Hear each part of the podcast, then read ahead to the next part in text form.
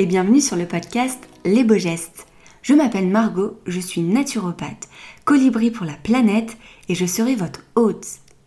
Convaincue que le savoir, c'est le pouvoir, je vous partage des conversations à deux ou en solo autour de la santé, aussi bien physique que mentale, que de l'écologie. Car ne l'oublions pas, l'un ne va pas sans l'autre.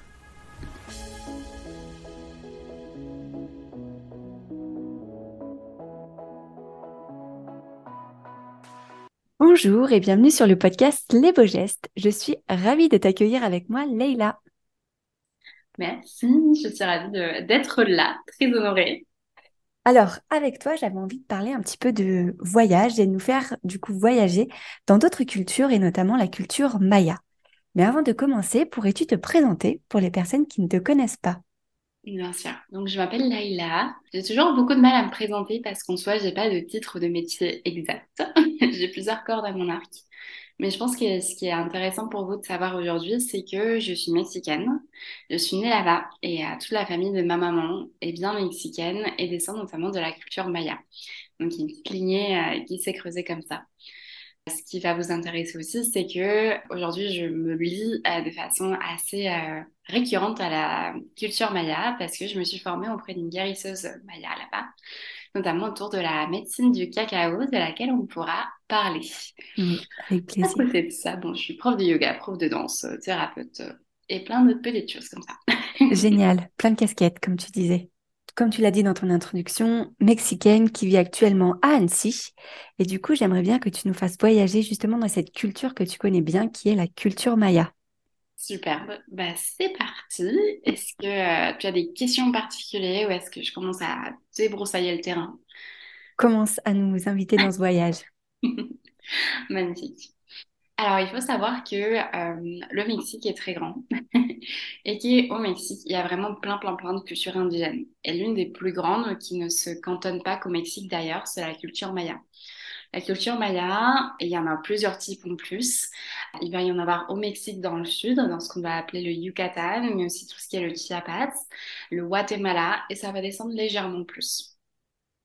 Ça a été l'un des peuples les plus influents en fait, de cette période, euh, notamment avant la colonisation euh, de l'Amérique. Et euh, c'était un peuple très scientifique, mais aussi très porté sur tout ce qui est rituel. Je peux vous parler cosmovision, je peux vous parler un peu plus du peuple. Je ne sais pas, Margot, est-ce que serait le plus important, intéressant Eh ben, qu'est-ce qui pour toi te marque le plus justement dans cette culture? Peut-être oui, le peuple, les rituels, un petit peu de tout ce qu'ils pratiquent. Et finalement, voilà, qu'est-ce qui Qu'est-ce qui est cher à ton cœur, toi, dans cette culture? Hmm. Moi, je pense y a un peu de la cosmovision. Quand on parle de cosmovision, on va dire euh, c'est des euh, systèmes de croyances et vraiment tout l'univers en fait dans lequel ils se ils s'inscrivent. Il y a hum, deux choses principales, je pense, qui sont chères à mon cœur dans ce peuple ou dans ces croyances. La première, c'est le côté euh, co-création continue avec la nature. L'idée, c'est pas euh, l'homme est là pour contrôler la nature, mais l'homme fait complètement partie de la nature et même la nature est un enseignant direct en fait. Et peut être une médecine directe pour les êtres humains. Dans la cosmovision maya, la plante n'est pas seulement une plante, euh, le temps ne sera pas seulement du temps comme la rose ne sera pas seulement une rose, mais elle aura toutes les propriétés physiques de la rose, certes, mais il y aura aussi ce qu'on appelle un élémentaire, on va dire l'âme ou l'esprit de la rose qui va aussi pouvoir venir nous rencontrer et nous enseigner. Donc, tout comme la rose peut avoir euh, certaines euh, propriétés, j'imagine, naturopathiques, bah, la rose aura également certaines propriétés plus spirituelles, on va dire, autour de l'amour, de la sensualité. Donc, d'ailleurs, ce qu'on retrouve dans les, euh, même aujourd'hui en France, à la Saint-Valentin, etc. Complètement. Ça va être pareil pour le cacao, dont on aura l'occasion d'en parler. Et il y a vraiment ça de se remettre un petit peu dans l'écosystème naturel de façon très horizontale et non pas hiérarchique, qui me plaît beaucoup et qui, mm. moi, me, m'inspire en fait et que j'essaye de vivre aujourd'hui. La deuxième chose qui est très très chère euh, pour moi, c'est la conception du temps. Où aujourd'hui, on a un temps qui est très linéaire, qui avance, avec des mois qui ont été inventés, avec une durée de mois qui a été inventée. Et certes, les Mayas aussi ont des calendriers qui sont inventés. on va dire, ils ont imprégné un peu plus de sens. Je puis suivre aussi une formation avec ce qu'on appelle un compteur du temps. savoir que dans le peuple maya, il y a plein de personnages avec des rôles très très spécifiques. Et le compteur du temps, ça va être la personne dans le village qui va être chargée de suivre le temps, de dire quel jour on est et qu'est-ce que ça représente. Ok. Chez les Mayas Quiché, il y a différents types euh, de calendriers et l'un des calendriers le plus important, ça va être celui qui donne les énergies de la journée et les énergies des cycles. Chaque journée, il y aura ce qu'on appelle un nawal, qui est une sorte de archétype qui va incarner certaines caractéristiques. Par exemple, une journée qui va être bonne pour les relations, euh, pour l'argent, une journée qui va être bonne pour les négociations, une journée qui va être bonne à l'autre personne qui a représenté, par exemple, la paix, l'harmonie et autres, plein d'archétypes comme ça. Et euh, on dit que chaque journée a un nawal. Donc, à chaque nouveau lever de soleil, il y a un nouveau nawal, entre guillemets, qui vient s'exprimer dans cette journée et qui vient imprégner la journée de cette énergie-là. Ok, génial. Ça veut dire que d'un côté très planificateur, on peut un peu planifier effectivement le calendrier assez long, euh, les nawal, donc dire bah ah bah euh, pour me marier, euh, tes jours va très bien convenir, pour voyager, tes jours va convenir, mais pas que. Il y a vraiment aussi ce côté-là de en tant que personne, si aujourd'hui c'est une journée dédiée par exemple à la relation avec l'argent et au commerce, bah, c'est une journée où je vais pouvoir me pencher dessus.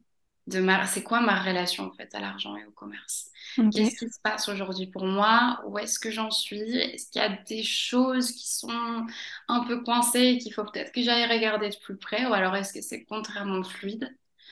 Et, euh, et tous les nawals euh, vont venir explorer l'intégralité de la vision humaine. Donc c'est comme si à chaque fois, à chaque cycle en fait, on pouvait venir chaque jour explorer une partie de nos vies, être bien en contact de nos vies et euh, pour voir si c'est tout harmonieux ou s'il y a des choses justement à aller changer. Et enfin, il y a vraiment cette culture-là de, de l'offrande. Et ça, mm. c'est d'ailleurs une troisième chose que j'aime beaucoup de l'offrande et de dire merci en fait dire merci aux éléments. Euh, le feu est très important dans la culture maya, c'est ça qui donne la vie. On parle le feu physique, mais aussi le feu qu'on dit intérieur qui permet de créer la vie, la vitalité. Et euh, dire merci aux éléments, dire merci aux nawal de la journée, dire merci, bah, ils ont plein de dieux différents. Merci aux plantes, merci à la nature et se remercier aussi les uns les autres.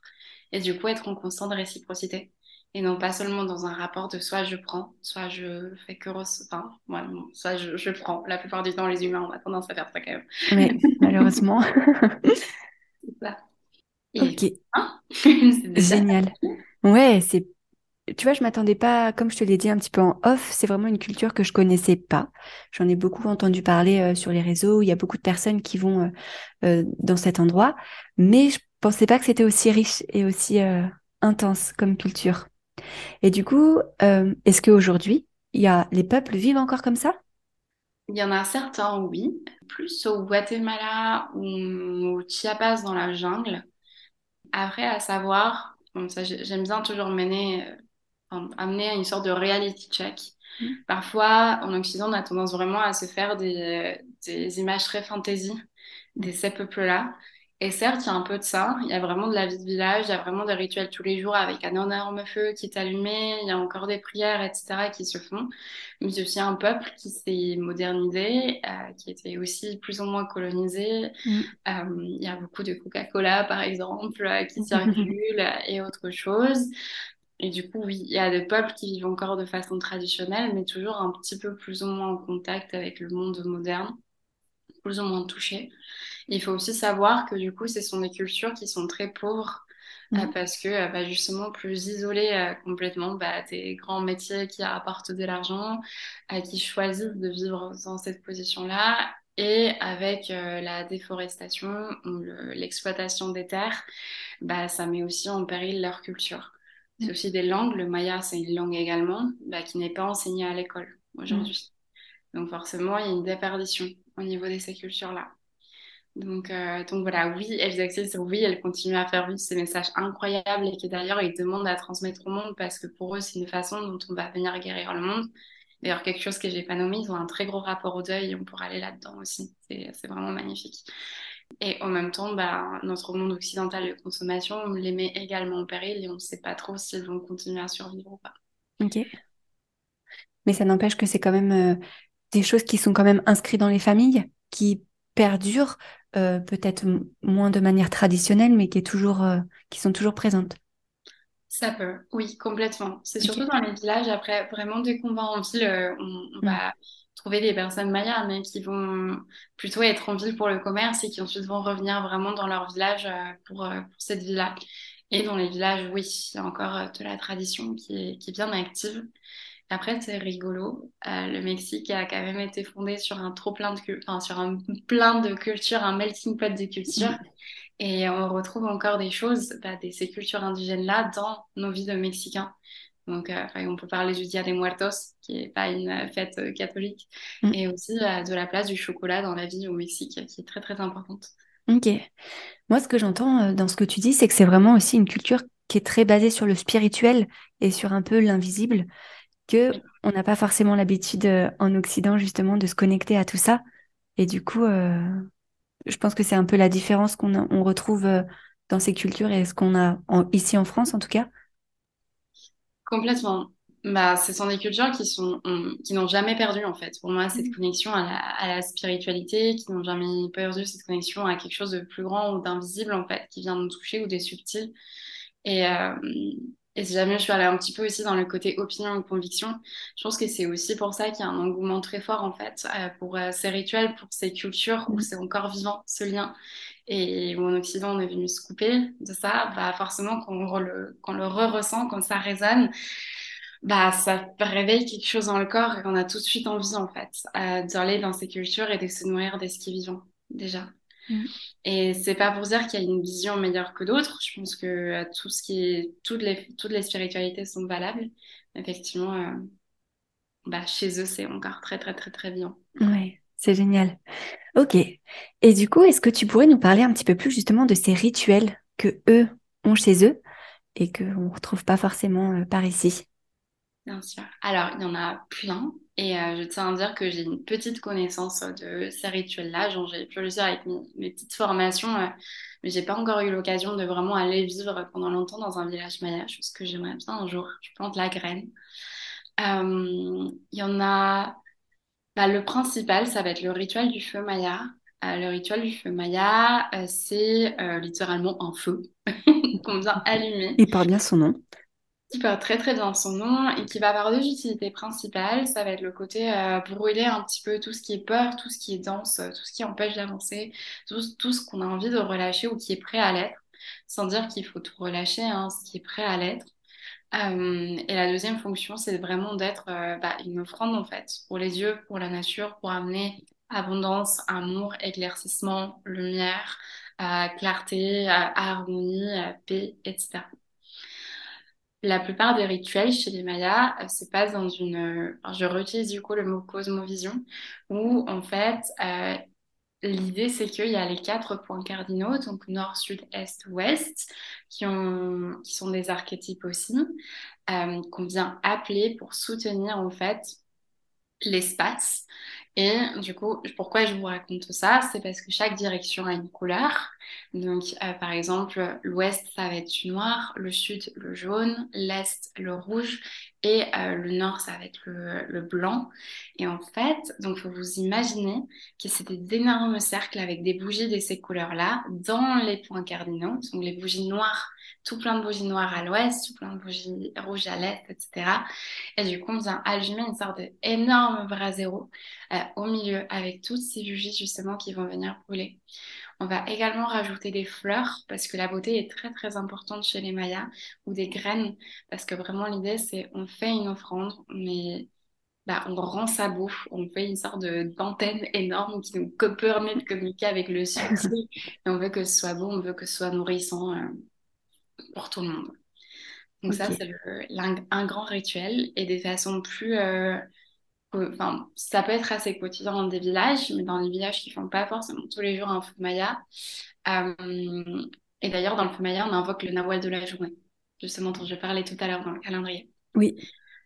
Et, euh, et sinon, chez soi, dans les demeures où il n'y a pas forcément d'électricité, on vient toujours allumer le feu de la maison. Et au premier moment, on allume les feux de la maison, à, juste avant, pardon, on va venir appeler les quatre directions. Et on va leur demander la permission et un petit peu la bénédiction pour la journée. On demande au nord, qui nous guide vers notre nord, on demande à l'est, la direction où le soleil s'élève, d'amener de l'énergie, d'amener de la vitalité, de la nouveauté, de la légèreté dans la journée.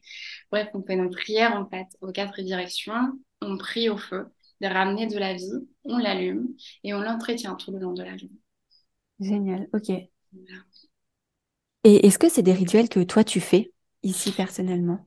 Non, non, je ne les fais pas. Euh, un, parce que euh, je, même si j'ai connaissance du rituel du fait Maya et que je puis en vivre un, je me sens pas aujourd'hui. Euh, enfin, c'est... Ah oui. Alors, je parle beaucoup en termes de corps, hein, mais c'est pas très juste dans mon corps de le faire. Et surtout, j'ai pas d'endroit physique où faire l'énorme okay. zéro. J'ai un salon parquet, donc bon, voilà. Euh, et, le deuxième rituel, euh, je vais avoir tendance à, à prier. C'est un mot qui est très chargé en Occident, mais en tout cas pour moi, prier, c'est vraiment juste porter ses intentions et, Mm. et demander à ce qu'il y ait des belles, euh, des belles énergies m'accompagnent. Ça, oui, j'ai tendance à le faire euh, au quotidien. Et après, le feu, je des plaques en induction. Donc, euh, pareil, je prier au feu et puis allumer ma plaque. Il y a moins le, le côté spirituel peut-être et magique de la, du rituel. Et, euh, et du coup, il y a un rituel, ou du moins une cérémonie, avec laquelle euh, j'avais envie de parler, enfin, de laquelle j'avais envie de parler avec toi, qui est donc la cérémonie du cacao. Je ne sais pas si ça parle un petit peu aux auditeurs, mais du coup, qu'est-ce qu'une cérémonie cacao? Comment ça se passe? Et surtout, en fait, quels sont les bienfaits de faire une telle cérémonie? Bien sûr. Alors, la cérémonie de cacao. On entend beaucoup parler sur les réseaux, si jamais vous êtes un petit peu branché euh, euh, sur la sphère bien-être. euh. Et alors, donc le cacao, j'ai commencé par présenter le cacao avant la cérémonie. Le cacao est l'une des plantes sacrées au Mexique. Et d'ailleurs, on raconte que l'être humain a été fait par les dieux à partir de maïs et de cacao. Le maïs lui a apporté son corps et le cœur, euh, et le, justement, et le cacao lui a apporté son cœur et son esprit. Le cacao est donc une plante qui est vraiment très liée au cœur, qui est très liée à l'amour, et l'amour vraiment de façon inconditionnelle et universelle. Ça va être une plante qui va servir à reconnecter à ça. Et d'ailleurs, okay. quelque chose de super intéressant, c'est qu'aujourd'hui, on voit beaucoup les cérémonies de cacao et c'est quelque chose qui existe effectivement depuis un certain nombre d'années, mais c'était pas ça du tout à l'utilisation du cacao à la base dans un peuple. Chez les Mayas, on utilisait le cacao à deux occasions. La première, c'est pour les offrandes aux dieux, notamment dans, ou pour les nawals de la journée, donc vraiment comme une offrande. Il y aura trois usages. La deuxième, comme une monnaie. C'était quelque chose qui avait beaucoup, beaucoup de valeur et qu'ils échangeaient avec d'autres peuples indigènes à la ronde. Et la troisième, euh, quatre, pardon, je, je, suis en train de rajouter des doigts à chaque fois. troisième, c'était pour fêter tout ce qui était l'abondance lors de la récolte du cacao. Et la quatrième, la plus importante pour moi, qui, qui donne vraiment à voir ce qu'est le cacao, c'est quand il y avait un conflit dans une famille ou dans un village, on s'asseyait tous ensemble avec une tasse de cacao. Pourquoi?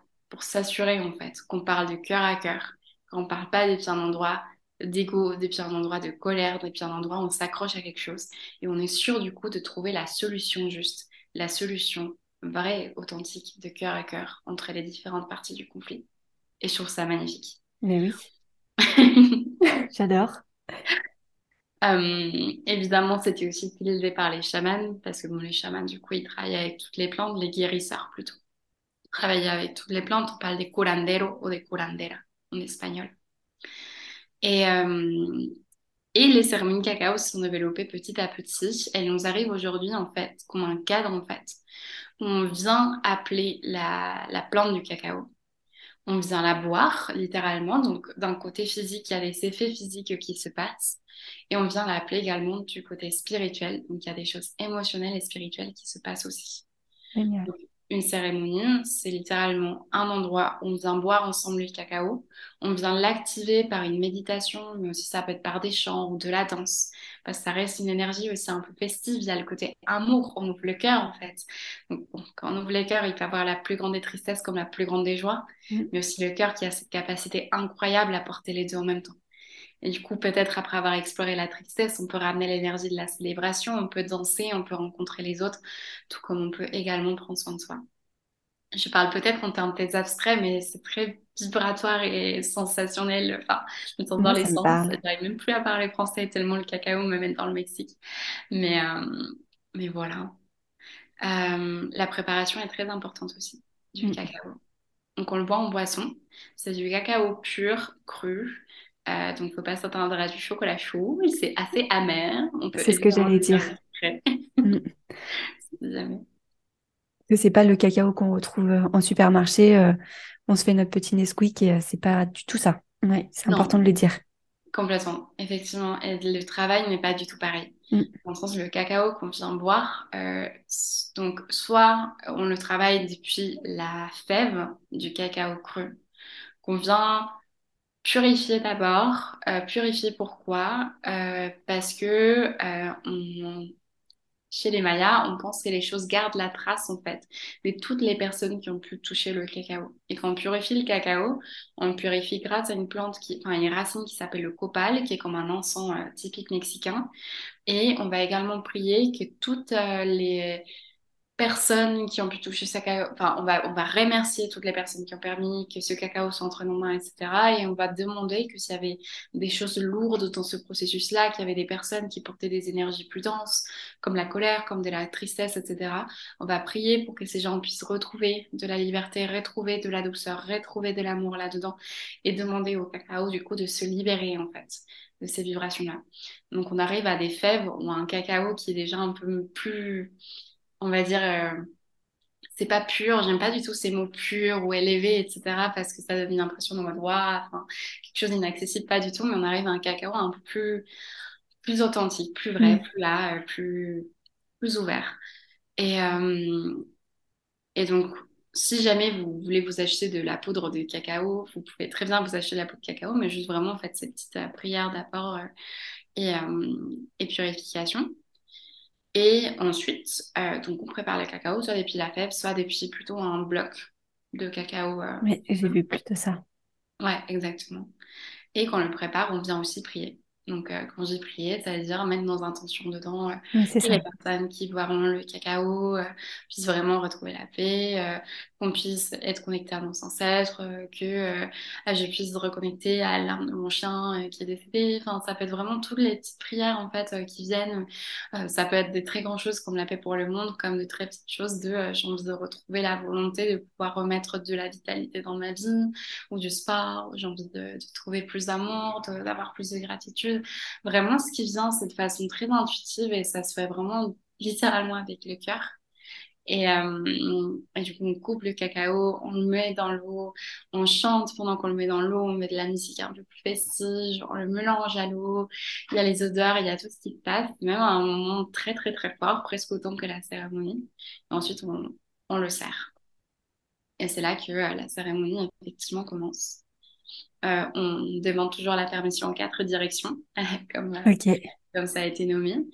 Et, euh, et ensuite, bah, on vient connecter au cacao par le sens. Et je dis une petite méditation. Ok, génial. Ouais, peut-être une, une petite précision, mais tu le dis aussi très bien que le mot prière n'a rien de religieux ou de quoi que ce soit. Et j'aime bien le mot intention parce que finalement, voilà, on peut, c'est un peu nos intentions et ce que ce qu'on nous souhaite, ce qu'on souhaite un petit peu, soit pour l'univers, soit pour soi, soit pour, soit pour les autres. Mais il euh, n'y a pas de, de, côté religieux dans cette, euh, dans cette cérémonie. C'est ça, effectivement. C'est vrai que je nommé, mais le mot prière en Occident est très chargé. Mm. Et, euh, et le, la charge qu'on met derrière les mots n'est pas forcément pareil. Effectivement, il y a le côté intention. Et ensuite, Margot, je pense que tu me demandais autour des bienfaits ou euh, de qu'est-ce qu'on cherche euh, Tout à fait, oui. dans cette cérémonie. Alors, de façon très psychophysique, euh, donc le cacao va être quelque chose qui va hausser le rythme cardiaque, donc ça va booster un petit peu. Ça va également apporter bah, cette, bah, pas mal de magnésium et tu me corriges si j'ai tort, mais normalement ça va apporter aussi des endorphines, donc un peu l'hormone du bonheur. Oui. Voilà. Euh, donc ça, c'est une façon très très physique. Euh, à sachez que quand on boit du cacao cérémonial, on boit entre 32 et 42 grammes euh, dans 200 millilitres d'eau. Donc c'est des doses quand même hyper hyper chargées parce que bah, on va aller vraiment à la rencontre de la plante. Ça, c'est un point de vue physique. À savoir aussi, si vous êtes enceinte, c'est no-go. Euh, si jamais quelqu'un vous propose une cérémonie de cacao euh, pour euh, connecter à l'âme de votre bébé, pardon, c'est juste que j'ai entendu ça il n'y a pas longtemps. S'il vous plaît, dites non, parce que ça peut déclencher des contractions et des fausses couches, à savoir. Parfait, c'est génial de le dire. et, et sachez aussi que du coup, vous pouvez boire du cacao pour l'accouchement. Ça peut rendre le processus un peu plus fluide. C'est quelque chose que beaucoup de doulas font au Mexique, notamment. Et ensuite, sur les points de vue euh, plus spirituels, donc comme je disais, le, ça va amener à la rencontre du cœur et à la médecine de l'amour. Donc, euh, ça veut tout et rien dire. Euh, chaque personne va venir rencontrer un petit peu ce dont elle a besoin de rencontrer. Et en dépendant de avec qui vous faites votre cérémonie cacao, l'énergie pourrait être très différente. Moi, je sais que je porte beaucoup l'énergie, ça peut faire peur, mais du deuil des ancêtres ou des personnes qui sont parties, ou même des deuils de interne, de projets, euh, de qui on était. Donc, je sais que pendant mes cérémonies de cacao, les personnes vont pas mal être amenées à rencontrer ça. Donc, euh, par exemple, des, des, une grand-mère, un grand-père, une autre personne de la famille ou, un ami, euh, une autre version d'eux-mêmes également, avec laquelle ils doivent un petit peu faire la paix. Et du coup, il y a tout un voyage en fait intérieur qui se fait. Moi, je guide rien de précis en tant que tel.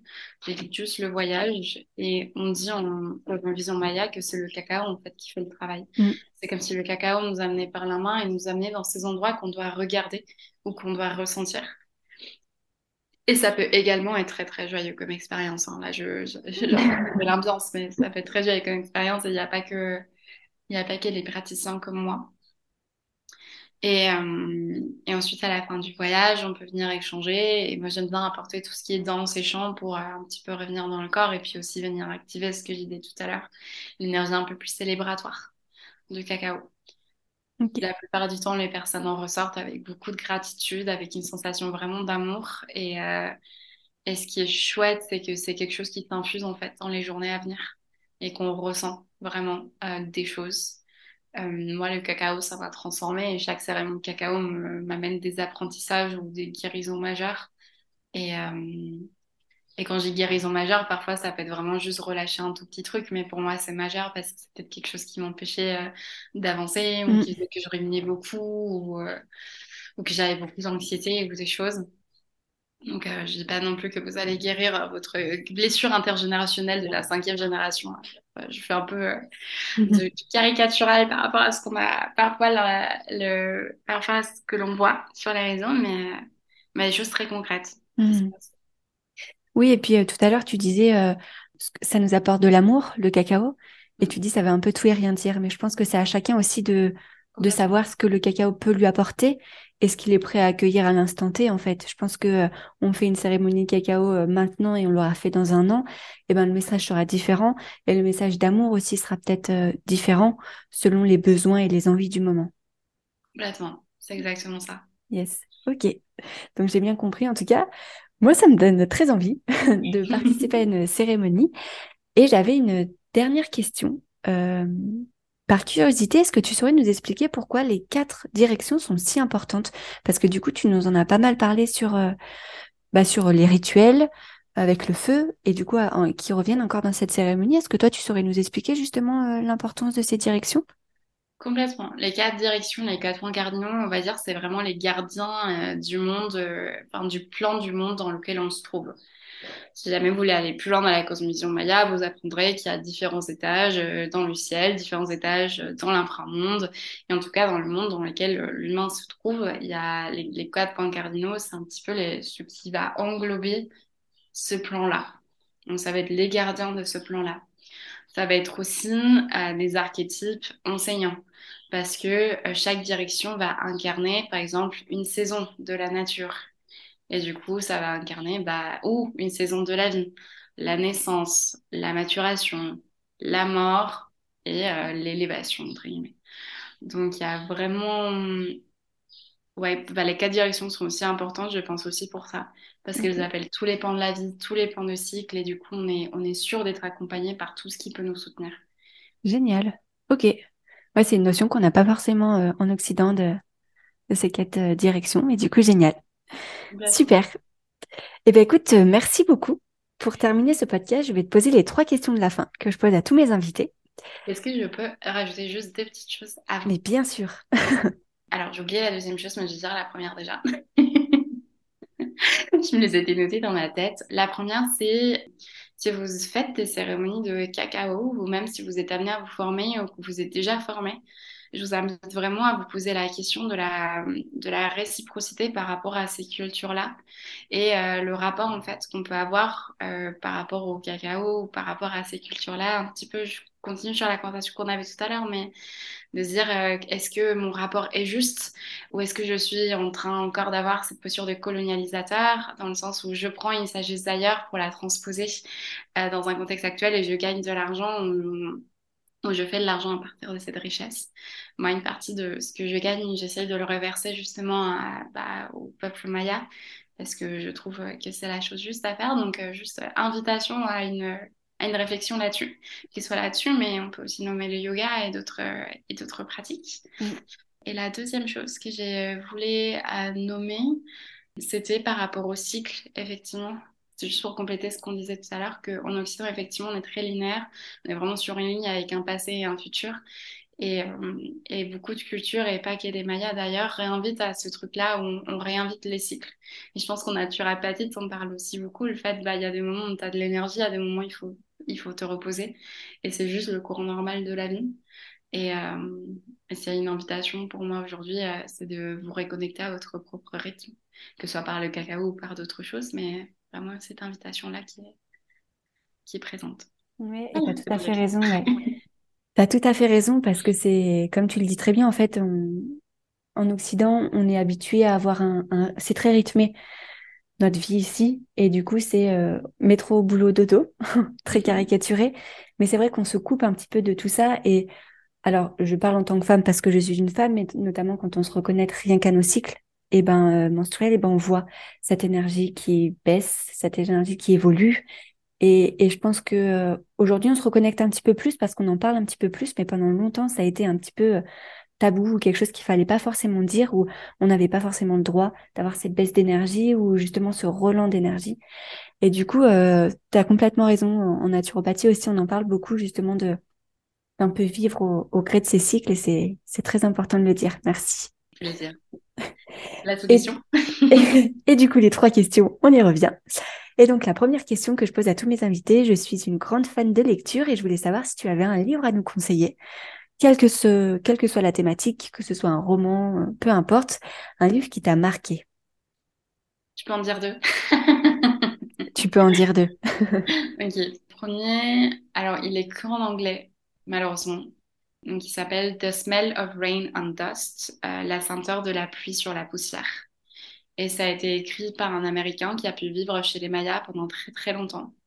Et ça parle de notre rapport au deuil et que pour l'auteur et pour beaucoup de Mayas, la raison pour laquelle on a un monde qui est aussi malade en termes écologiques et social, c'est parce qu'on a complètement perdu euh, nos pratiques de deuil et qu'on a oublié de faire des deuils. Et euh, ça parle du rituel, des petites histoires. C'est très poétique comme lecture. Je recommande 3000. Euh, et le deuxième, c'est euh, mon livre de chevet que je lis et je relis en ce moment. C'est Politiser le bien-être de Camille Test. qui bah, remet un petit peu la question du bien-être dans le politique parce qu'il il ne s'agit pas seulement de se faire du bien en soi, mais c'est déjà extrêmement important et politique en soi. Mais comment est-ce qu'on peut aussi relier ça à la justice sociale et environnementale? Et pourquoi en fait c'est de base relié à la justice sociale et environnementale? Génial. Et eh bien écoutez, je ne connais pas les, deux livres, donc je note. Ma deuxième question est de savoir, est-ce que tu avais une personne qui t'inspire au quotidien? Hmm, J'en ai plein. J'en ai plein, plein, plein. Et là, euh, je vais détourner un peu la question, mais parce que je regarde dehors et je regarde les arbres, je pense que ce qui m'inspire le plus au quotidien, c'est la nature quand même. Une belle réponse. yes, tu saurais nous dire un petit peu pourquoi? Parce que elle...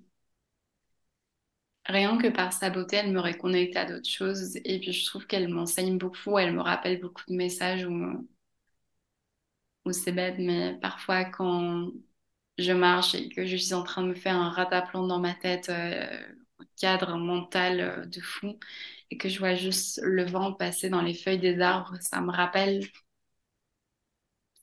cette flexibilité, cette capacité à se laisser porter et que c'est chouette d'être bien ancré, d'avoir son tronc, d'être bien dans ses pattes, mm. mais qu'il y a aussi du vent qui peut passer dans les branches et ça passe quand même. Voilà, des petites choses comme ça. C'est beau. Et pour rejoindre notre conversation de tout à l'heure, cette histoire de cycle où les arbres ils perdent leurs feuilles, puis après ils renaissent, et puis après il y a les quatre saisons aussi qu'eux vivent et que finalement l'humain aussi vit. Complètement.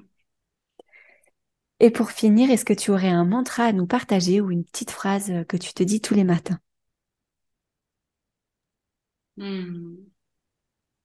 Elle change souvent, enfin souvent, selon ce que je travaille. Euh, là, je pense que ma phrase mantra, c'est ralentir pour ressentir.